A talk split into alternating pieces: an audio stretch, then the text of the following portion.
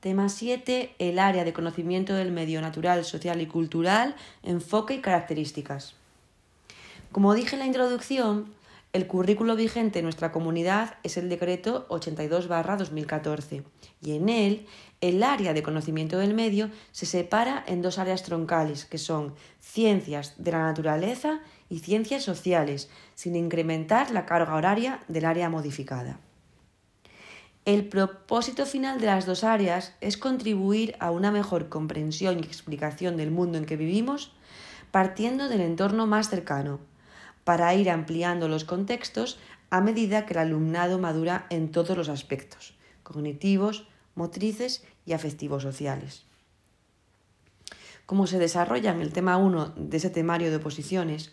el aprendizaje es la apropiación e interiorización de elementos procedentes del medio físico y social, es decir, las personas y las cosas que nos rodean ejercen un efecto sobre nosotros, al igual que todos influimos en nuestro entorno más cercano. Por eso se necesitan, según Vygotsky, herramientas culturales y habilidades sociales que se empiezan a trabajar desde la escuela.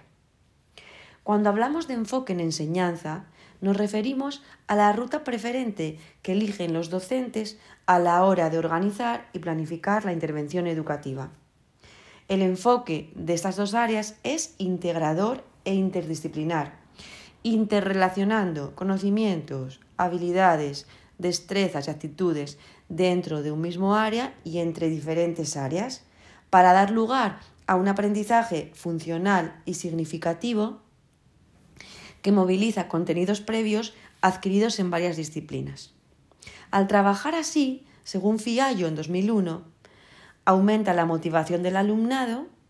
se ahorra tiempo y se evitan repeticiones innecesarias, se desarrollan habilidades y valores en varias disciplinas a la vez,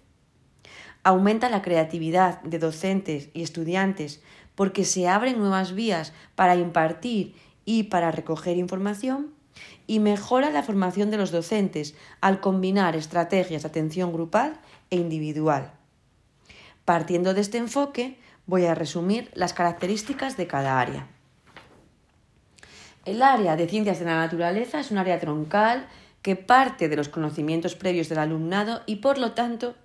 se basa en la observación del entorno más cercano para que construyan nuevos conocimientos a partir del método científico, observando, planteándose preguntas, estableciendo hipótesis, buscando posibles soluciones y comunicando los resultados.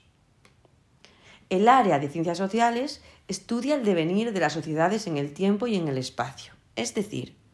se ocupa de la dimensión de la persona en relación con cuatro ámbitos diferentes, geográficos, históricos, sociológicos y económicos. También parte de la realidad cercana y va ampliando los círculos de convivencia de acuerdo al desarrollo madurativo del alumnado. Ambas áreas propician que los alumnos y las alumnas sean activos y participen, de modo que podamos detectar talentos y barreras. Son interdisciplinares, como explicaré en el último punto de esta exposición se prestan a poner en práctica metodologías globalizadoras que impulsen un aprendizaje competencial de un modo lúdico, atractivo y divertido.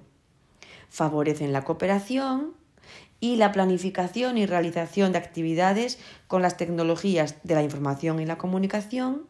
del aprendizaje y el conocimiento y del empoderamiento y la participación, las TICs, las TACs y las TEPS. Como se explica en el tema 4 de ese temario, el proceso madurativo no se produce a la vez ni del mismo modo en todo el alumnado, pues hay diversos factores que dan lugar a esa diversidad que, según Loris Malaguzzi en 1987, hace de cada cual un ser original.